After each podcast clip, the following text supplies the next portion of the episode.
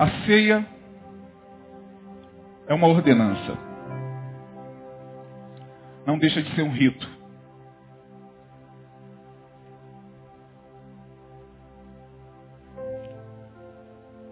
E há muita dúvida quanto à questão da ceia, né?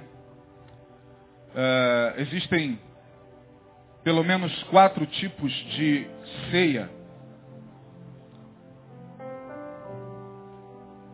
E é bom que a gente de vez em quando esclareça isso, porque muitas pessoas nos visitam, pessoas de outras igrejas, têm estado conosco ao longo desse, desse mês de férias. Então aqui nós ministramos a ceia livre. Existe a ceia livre, que é esta que nós aqui em Betânia ministramos. A ceia livre é aberta a todos quantos fazem parte da igreja de Jesus. Todos aqueles que estão em comunhão com o seu Senhor. Todos aqueles que um dia reconheceram a Jesus como seu único e suficiente Salvador. E que, independentemente de congregarem aqui ou em outra denominação, podem participar da ceia. Uma vez estando em comunhão com o Senhor, podem participar da ceia, porque foram lavados e remidos pelo sangue do Cordeiro.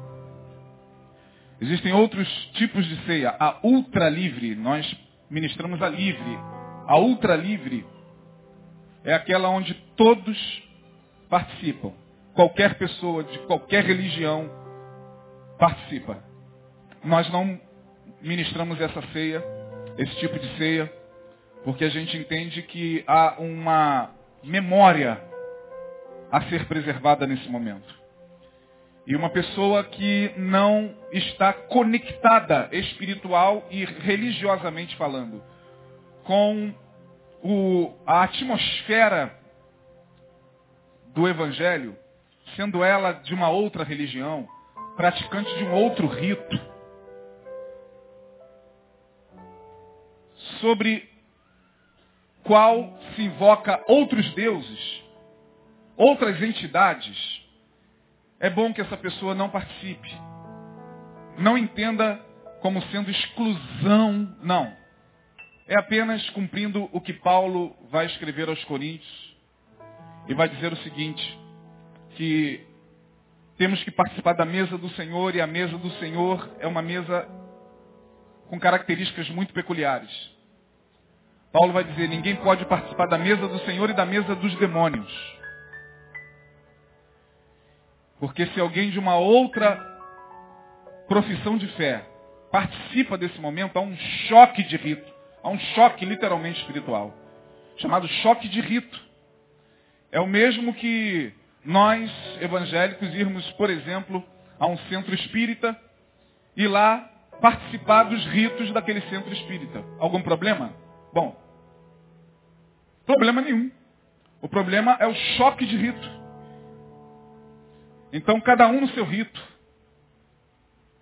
Cada um entende o rito conforme a religião lhes ensina, sua religião.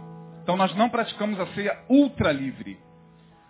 Na ultra livre, todos podem participar. Tem a restrita, que é aquela ceia onde só membros da denominação batista, uma vez que somos batistas, podem participar. Ou podem participar. E tem, além da restrita, a denominação, a ultra restrita, que é só membros da igreja, batistas da igreja betânia que podem participar. A nossa ceia é livre, livre a todos quantos pertençam a Jesus Cristo Senhor. Então, se você tem essa dúvida, e se você não está dentro desse entendimento, por favor, a gente não está proibindo, né? não é proibição, é apenas um esclarecimento, um entendimento. Eu quero rapidamente, meus irmãos, tecer em dez minutos um comentário que pareceu-me bem falar nesta manhã. O Salmo de número 110. Salmo 110.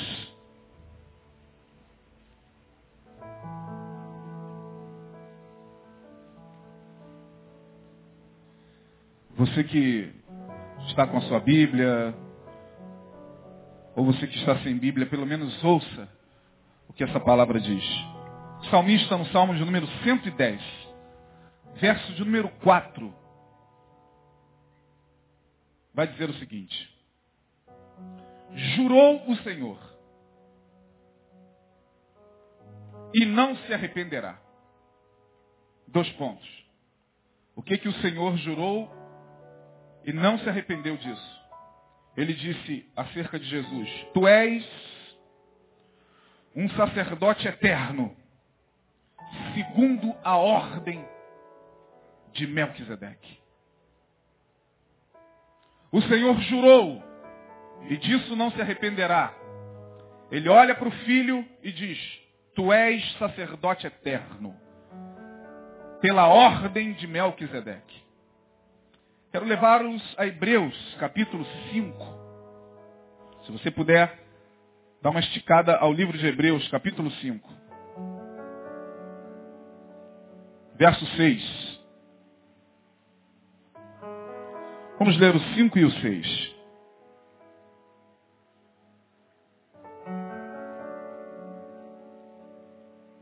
Hebreus, capítulo 5, versos 5 e 6.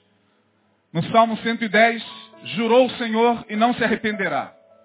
Acerca de Jesus ele diz, Tu és sacerdote eterno, segundo a ordem de Melquisedeque.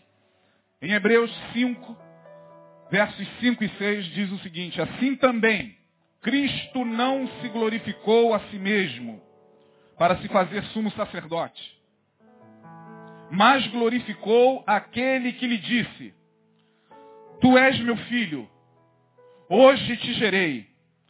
Como também diz noutro lugar, Tu és sacerdote eternamente, segundo a ordem de Melquisedeque. No capítulo 7 de Hebreus, dois versículos depois, diz, porque este Melquisedeque, que era rei de Salém e sacerdote do Deus Altíssimo, e que saiu ao encontro de Abraão, quando ele regressava daquela guerra com os reis, e o abençoou, a quem também Abraão deu o dízimo de tudo. E primeiramente é por interpretação, rei de justiça. E depois também rei de Salém, que significa paz, referindo-se a esta figura de Melquisedeque. Sem pai, sem mãe, sem genealogia, não tendo princípio de dias, nem fim de vida, mas sendo feito semelhante ao Filho de Deus, permanece sacerdote para sempre. Quando a gente para para analisar a história da nossa fé, irmãos, Inevitavelmente, nós temos que visualizar historicamente essas duas ordens. São duas ordens sacerdotais. Uma histórica, constituidamente visível, estabelecida pelos ritos da lei de Moisés e com o respaldo de tudo que se configurou como culto no tabernáculo antigo, que é a ordem de Arão. Arão é uma ordem sacerdotal, a ordem aarônica é uma ordem sacerdotal que me faz ver a minha história, que me faz olhar para trás e delinear historicamente, geograficamente, a história da minha fé. Porque a fé cristã, a fé que nós professamos em Cristo, primeiramente, originariamente, adveio do judaísmo.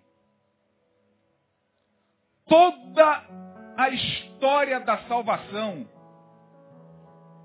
biblicamente falando, quando nós traçamos um caminho da nossa história de fé, ela começa em Israel. Ela tem no povo de Israel o seu ponto de partida. Ela tem no povo de Israel a sua construção histórica. Portanto, é verdade que o cristianismo veio do judaísmo. Jesus foi um judeu. E ele mesmo disse, eu vim para o que, ele veio para o que era, para os que eram os judeus. Mas os seus não o, o receberam. Portanto, quando você quer situar a tua fé, historicamente falando, geograficamente falando, no tempo e no espaço, você olha para o sacerdócio de Arão. Arão, irmão de Moisés, foi o primeiro sacerdote a ser constituído. Ele e seus quatro filhos, Eleazar, Tamar, Nadab e Abiú. Moisés os consagrou. Deus escolheu na tribo de Levi Arão e seus filhos para constituírem o sacerdócio. O sacerdote é aquele que vai a Deus e leva a Deus os pecados do povo, a demanda do povo, o peso kármico do povo. O sacerdote é aquele que entra diante de Deus para representar o povo. E quem fazia isso eram Arão e seus filhos. Uma vez por ano, ele tinha permissão para entrar no Santo dos Santos. Porque se em qualquer outra época do ano ele entrasse, ele caía fulminado. Uma vez, chamado o ano da expiação, Yom Kippur, o dia da expiação, Arão se preparava com vestes especiais, com roupas especiais, com ritos específicos, com sacrifícios específicos, seus filhos também. Todo o povo de Israel sabia que naquele dia o sacerdote estaria adentrando ao lugar obscuro, ao lugar de puro terror, porque a glória do Senhor estava permanentemente ali, no Santo dos Santos. E Arão, quando entrava, entrava com um sininho amarrado na sua canela, porque caso ele morresse lá mesmo, nem mesmo Moisés e qualquer um dentre o povo poderia entrar no Santo dos Santos para retirar o seu corpo. Eles puxavam por aquela cordinha o corpo, como aconteceu com os filhos dele que ofereceram um sacrifício estranho ao Senhor, Nadab e Abiú. Portanto, a nossa história de fé começa em Arão. A gente se situa no tempo e no espaço em Arão, no sacerdócio de Arão que vem construindo crescentemente uma história que apontava para um sacerdócio maior. Em Hebreus capítulo 10 diz que a lei e todos os ritos da lei, o tabernáculo, os utensílios, o sacerdote, seus paramentos, a lei era apenas sombra dos bens vindouros e não a imagem exata das coisas. Porque, na verdade, ano após ano, nunca, pelos mesmos sacrifícios, Arão, mortal, homem pecador também, poderia expurgar os pecados do povo para sempre. Tanto não era para sempre, que uma vez por ano lá estava o sacerdote de novo, para elevar os pecados do povo de novo, e passar pelos ritos de novo. Mas foi assim, para que eu e você, olhando para a nossa história de fé, compreendêssemos e situássemos-nos no tempo e no espaço a origem da nossa fé. Portanto, quando nós falamos do sacerdócio de Arão, esse sacerdócio me diz que a linhagem histórica da minha fé tem seu nascedouro litúrgico, profético em Arão, circunscrito a um povo, o povo de Israel. Fora do povo de Israel, a leitura que se tem é que quem não era do povo era gentio. quem não pertencesse à circunscrição salvífica de Israel era gentio. Não tinha direito à salvação. Uma vez que a salvação, quando você lê a Bíblia, você percebe que todo o Antigo Testamento é a história de um povo, a história e cultura de um povo, povo de Israel, os hebreus. E é em cima da história deste povo, é em cima do que se disse a esse povo, é em cima das promessas que se fez ou que se fizeram a esse povo, que nós vamos tentando compreender um pouco do que seja a salvação em Jesus. Porém, a visão ainda está muito limitada. Porque a ideia que se tinha é que quem não era agregado, recebido, circuncidado, como judeu, não tinha direito nenhum à salvação, não tinha direito nenhum ao coração do Pai. Paulo teve um embate enorme para fazer com que as pessoas entendessem isso. Entendessem que tudo isso era apenas figura. E ainda hoje, os ritos, a lei, os sacerdotes, em muitos lugares, permanecem como que fazendo a lei permanecer no lugar de um outro entendimento. O sacerdócio de Arão apenas me situa no tempo e no espaço. Para que eu não fique perdido historicamente. Qual é a história da tua fé? Quando você pergunta isso a qualquer pessoa que entende e mergulha na sua fé, ela vai te dar uma origem. Ela vai olhar e vai falar, não, a história da minha fé tem a ver com as tradições, com as heranças que o meu povo recebeu, a história da minha fé tem a ver com, com a tradição oral que o meu povo recebeu. Todos têm uma história de nascedouro da fé. A nossa, historicamente, começa com Arão. O sacerdócio de Arão me ensina que a salvação e o perdão em Arão se esbarra nos ritos,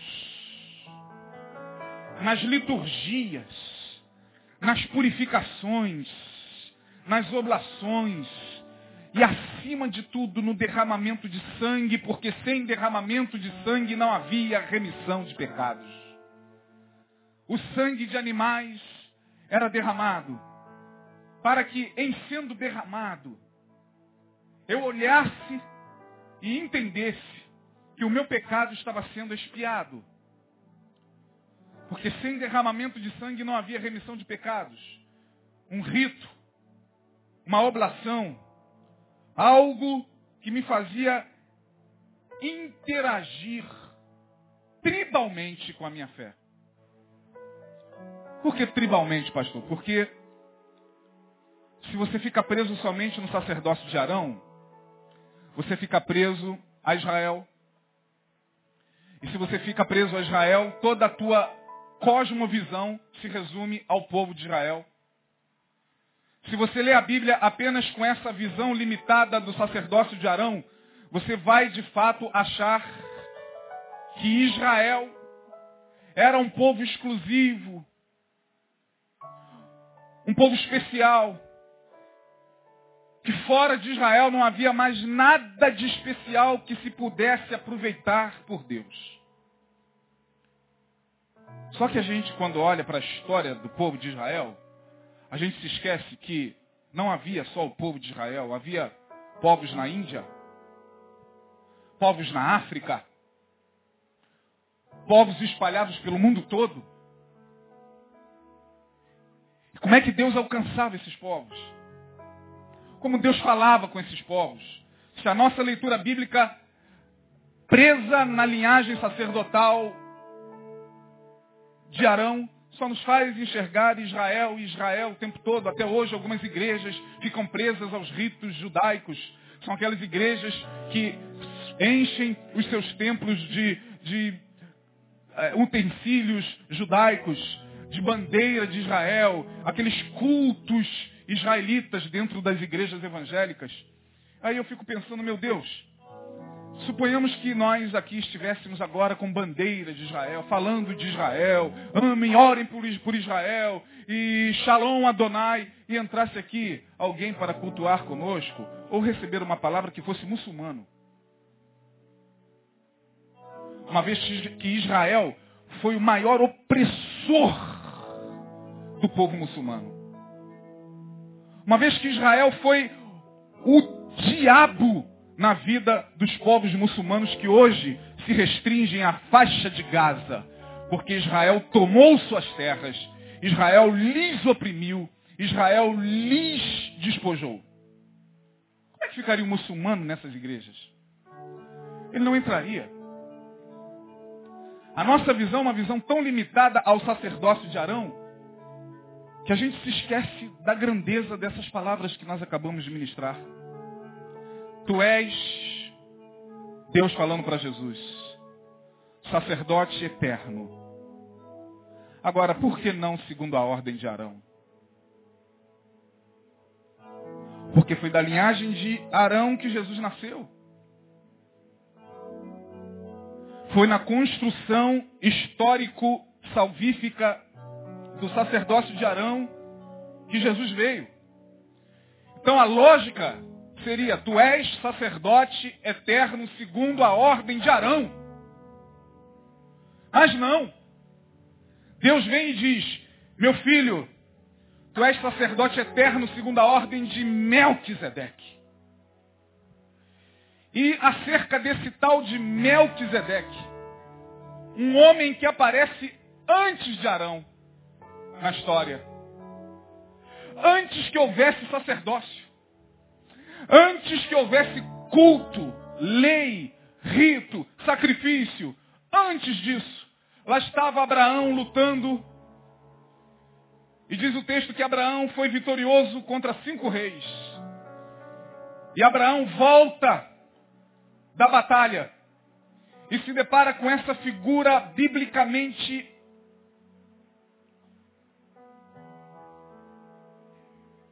estranha.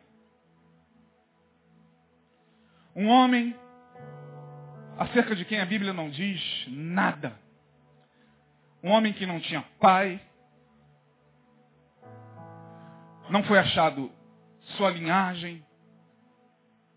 Não foi achado sua descendência, nem a sua ascendência. Ele não teve ascendência.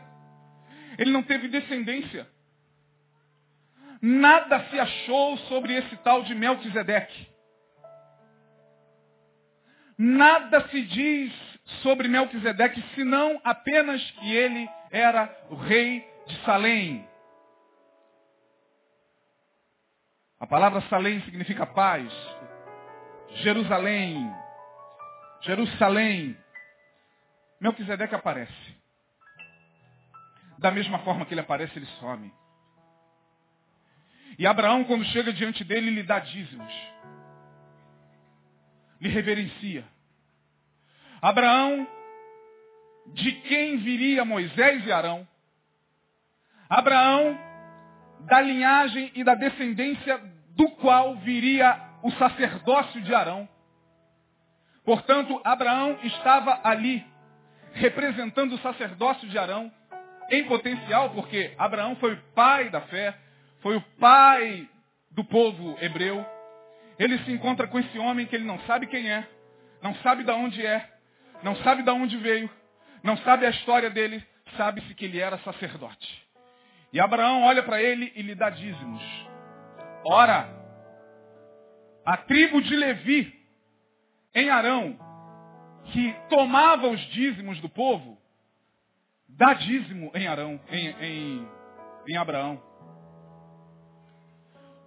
Quem é Melquisedeque? Por que, que Jesus, aquele a quem nós vamos adorar, é sacerdote segundo a ordem, não de Arão, mas segundo a ordem de Melquisedeque? Simples, irmãos. O que me diz a ordem de Melquisedeque? A ordem de Melquisedeque, primeiro, diz que Deus não limita a sua salvação a um povo, a uma religião, a uma linha histórica, seja ela mesmo de Israel, que a salvação, segundo a ordem de Melquisedeque, já estava acontecendo em outros lugares. Portanto, quando você lê a Bíblia, você vai dizer o seguinte, não, a salvação está acontecendo aqui, nas páginas da Bíblia e na história que eu estou acompanhando até Jesus.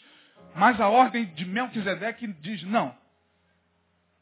Deus já está salvando povos, nações e línguas em tudo quanto é lugar. A ordem de Melquisedeque diz que Deus é Senhor de todos os povos e não apenas de um. A ordem de Melquisedeque diz que Deus, em todos os tempos, tribos, raças, línguas e nações, age segundo a sua própria vontade. A ordem de Melquisedeque diz que a salvação é algo que tem a ver com Deus para com quem Ele quiser. A ordem de Melquisedeque, por isso que Jesus Cristo é sumo sacerdote eterno, segundo a ordem de Melquisedeque, diz para mim hoje que para alguém ser salvo, não precisa nem entrar numa igreja. Isso choca a nossa mente, porque a nossa mente está presa na ordem de Arão. Salvação para a gente tem que ser algo visível. Assim como visível era o culto de Arão, o culto sacerdotal da ordem de Arão. Salvação para a gente tem que acontecer com alguém entrando na igreja, levantando a mão, passando por todos os processos pelos quais eu e você passamos. Batismo, discipulado. E na nossa cabeça, se a pessoa não passar tal como se passava no culto e na ordem de Arão, se não passar por tudo isso, ela não vai ser salva. E aí vem a ordem de Melquisedeque que diz o seguinte para você, irmã, que está orando e pedindo há tanto tempo para que seu marido venha para cá, ouça a palavra do pastor, levante a mão, seja batizado, esteja aqui conosco. A ordem de Melquisedeque diz o seguinte, olha, se eu quiser eu salvo seu marido agora. Aonde quer que ele esteja. Com ou sem a tua intercessão com ou sem a participação de pregação de quem quer que seja. O sumo sacerdote eterno, segundo a ordem de Melquisedeque, deixa Deus livre para agir aonde ele quiser, da forma que ele quiser, com o nome que ele bem entender. E ainda que isso seja chocante para a igreja, porque a igreja, infelizmente, não conseguiu ainda alcançar a ordem de Melquisedeque não conseguiu entender que esse tal de Melquisedeque, não tendo princípio, não tendo fim, não tendo como traçar a sua genealogia no tempo e no espaço, diz que Jesus é muito, muito anterior a Arão. Que Deus está muito, muito, muito além daquilo que nós imaginamos, daquilo que nós pensamos, daquilo que nós idealizamos como salvação. Deus está, segundo a ordem de Melquisedeque, muito além daquilo que a gente imagina como sendo a caminhada que alguém deva fazer para alcançar a salvação. A ordem de Melquisedeque eterna, porque tu és sacerdote eterno, segundo a ordem de Melquisedeque, diz que Jesus é livre para perdoar quem ele quiser. Aí você fala, não aceito. Sim, eu também bato e digo, não aceito. Que Jesus salve um pedófilo. Que Jesus salve um assassino. Que Jesus salve Adolf Hitler. Que Jesus salve. Nós não aceitamos. Porque a nossa cabeça é dirigida ainda pela ordem de Arão. E na ordem de Arão, nós temos que ver. Nós temos que acompanhar. Nós temos que presenciar nós temos que testificar se de fato aquela pessoa está dando frutos exigidos para a sua salvação. Presos à ordem de Arão, nós agimos exatamente assim. não acreditando que Deus seja livre para salvar quem quer que Ele queira. Por isso que quando, segundo a ordem de Melquisedeque, eu com ousadia digo que nesse exato momento, Deus está salvando prostitutas. Aí você vai falar, não, pastor, mas se elas estiverem no ato da prostituição, não interessa, porque eu não sei como age o mistério da ordem de Melquisedeque. Só se diz que Jesus Cristo é sumo sacerdote eterno, segundo a ordem de Melquisedeque, ou seja, ele pode tocar no coração de quem ele quiser, ele pode soprar na alma de quem ele quiser, ele pode resgatar quem ele quiser, ele não precisa da ajuda de pastor, ele não precisa da ajuda da igreja, ele não precisa da sua ajuda. Ah, pastor, então eu não vou mais orar para Deus salvar meu marido, você tem que orar. Eu não estou dizendo isso. Eu só quero que, de acordo com essa palavra, você entenda que Jesus Cristo é sacerdote eterno segundo a ordem de Melquisedeque. Uma ordem que está para além do tempo, para além do espaço, para além dos ritos, para além da igreja, para além da instituição, para além daquilo que eu falo ou deixo de falar, para além daquilo que eu penso ou deixo de pensar.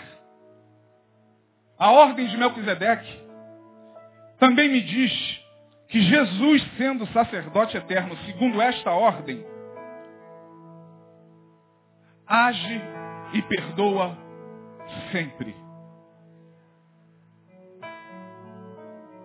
Age e perdoa sempre, porque ele é sumo sacerdote eterno.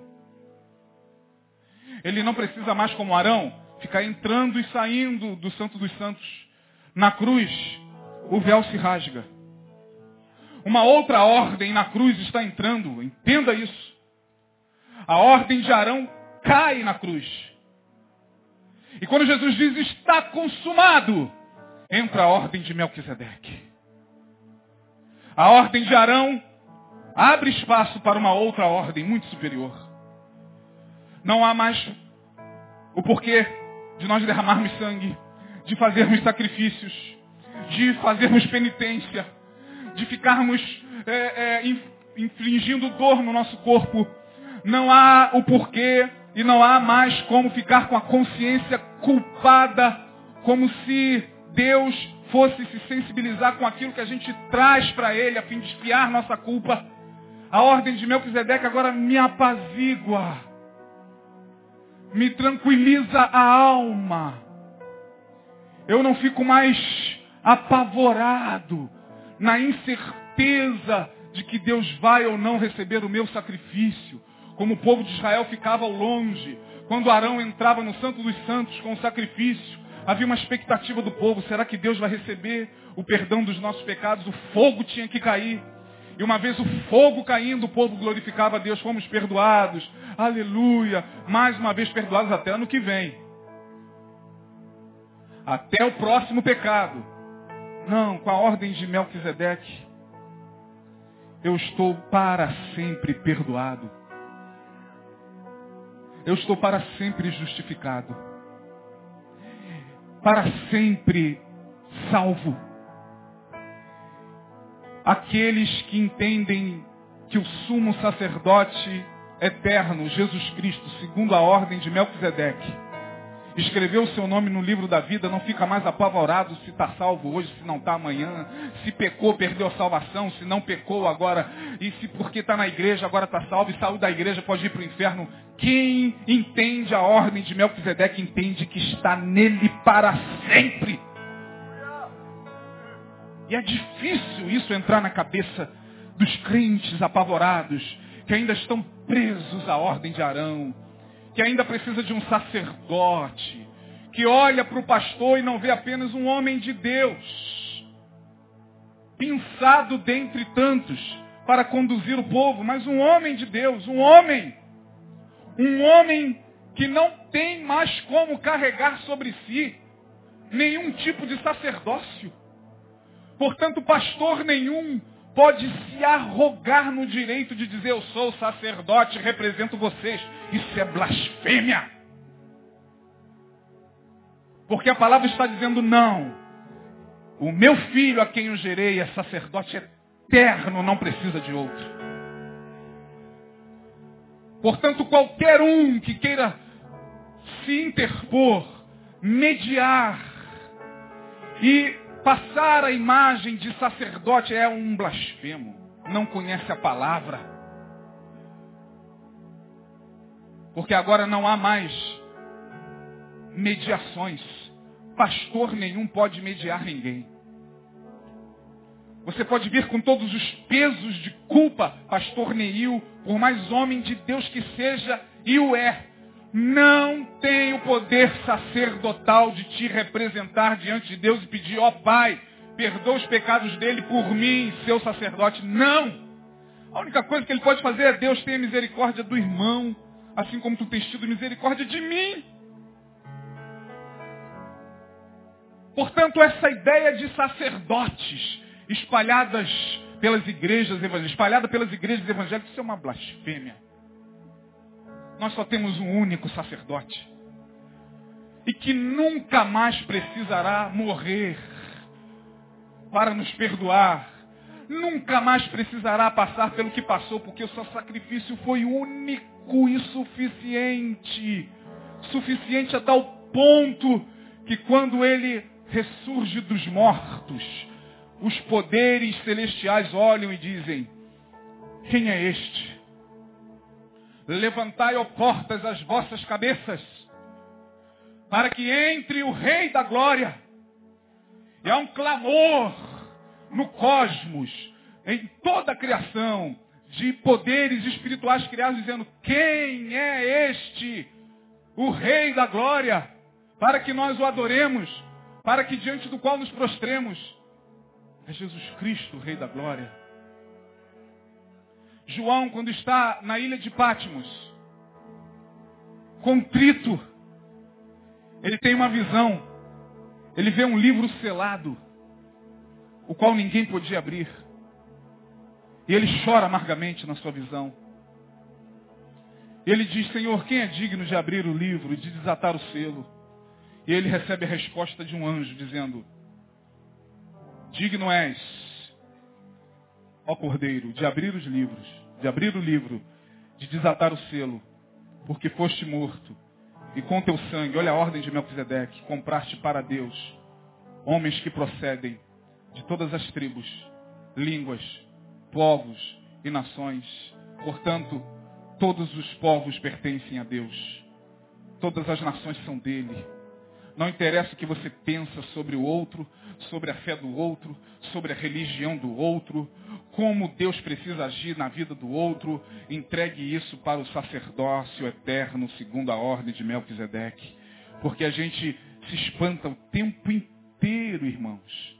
O tempo inteiro, quando a gente se depara com pessoas que na nossa cabeça morreria perdido. Iria para o inferno E quando eles estão no seu último momento, eles simplesmente dizem, Pai, me perdoa por tudo que eu fiz. Tem misericórdia da minha vida. Só como é que pode uma pessoa que nunca entrou na igreja? Como é que pode uma pessoa que nunca participou de um culto falar de Jesus? Como é que pode uma pessoa que não é cristã e pertence a essa religião falar de Jesus e de salvação? É porque a ordem de Melquisedeque atua aonde ela quer. Independentemente de como você e eu pensamos, independentemente da igreja existir ou não existir, o único papel da igreja é pregar o amor de Deus, não é salvar ninguém. O papel da igreja é ir por todo mundo e pregar o evangelho a toda criatura e não apontar quem é salvo, quem vai para o inferno, quem vai para o céu. Isso cabe ao sacerdócio eterno, segundo a ordem de Melquisedeque cabe a Jesus.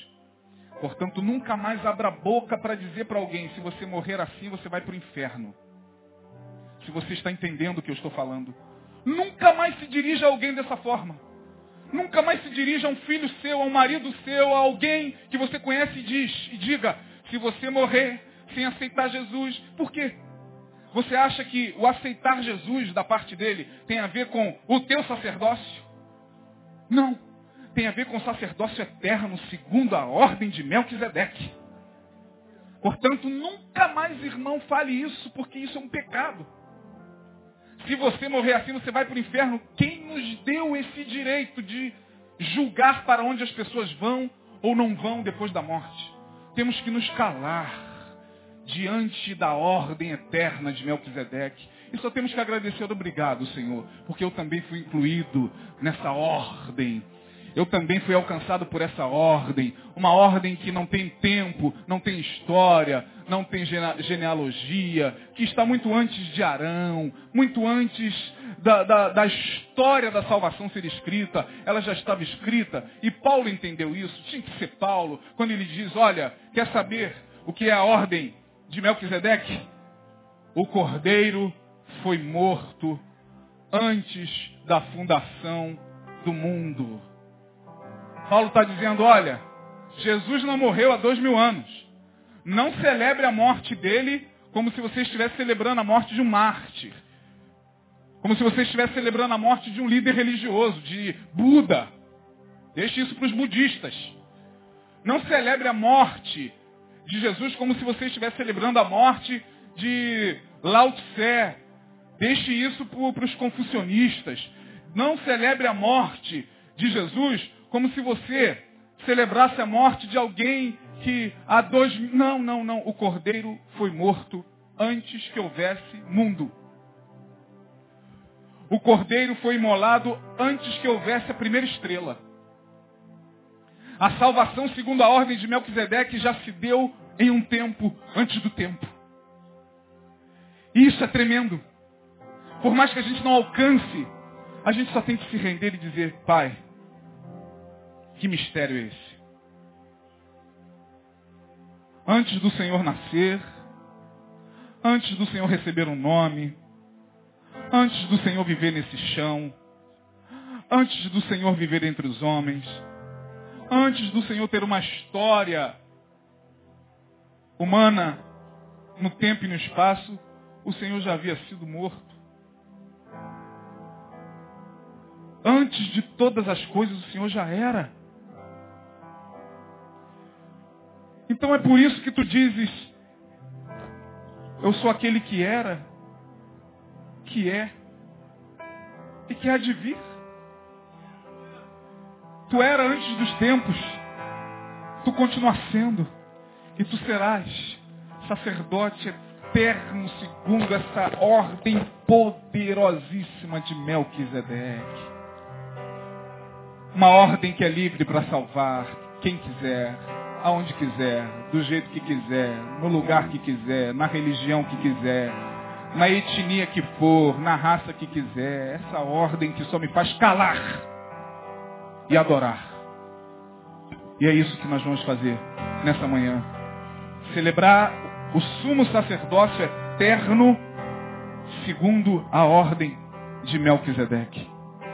Ao sair daqui, continue falando do amor de Deus para o seu marido para o seu amigo, para o seu vizinho.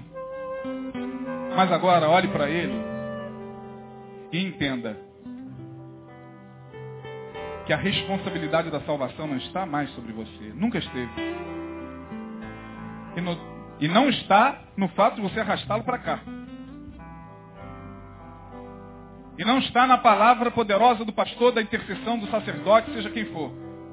Fale do amor de Deus entendendo essa ordem magnífica, que já pode tê-lo salvado há muito tempo. E quando você chegar no céu, você vai olhar à direita e à esquerda e vai dizer, não é possível. Ele aqui não é possível. Ela aqui não. Eu não aceito. Não. O que, que é isso? Senhor, ele não. Todos menos ele. Não, a gente vai ganhar sustos. E aí Jesus simplesmente vai dizer para você o seguinte, filho, lembra quando eu disse a você lá na minha palavra, que muitos virão do Oriente, do Ocidente, se assentarão à mesa? Você achava o que aqui? Só você era digno de se assentar à mesa? Você achava o que aqui? Para eu salvar, eu dependia da tua palavra? Da tua oração forte? Da pregação poderosa do, do meu servo pastor? Não. A salvação É obra minha. Não vem de vós. É dom de Deus. Não vem das obras para que ninguém se glorie. Cala a boca. Adora o Cordeiro. Se você foi salvo, está salvo. Só adore. No nome de Jesus. A ordem de Melquisedeque. A ordem para além do tempo. É essa ordem que superou a ordem de Arão. A ordem de Arão valeu, teve o seu tempo, mas agora é a ordem de Melquisedeque que nós vamos celebrar.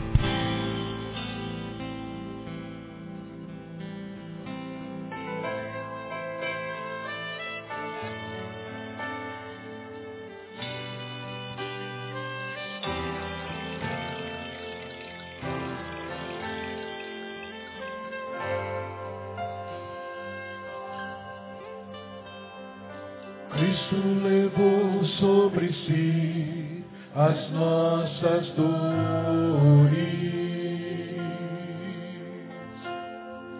Ele levou sobre si as nossas transgressões.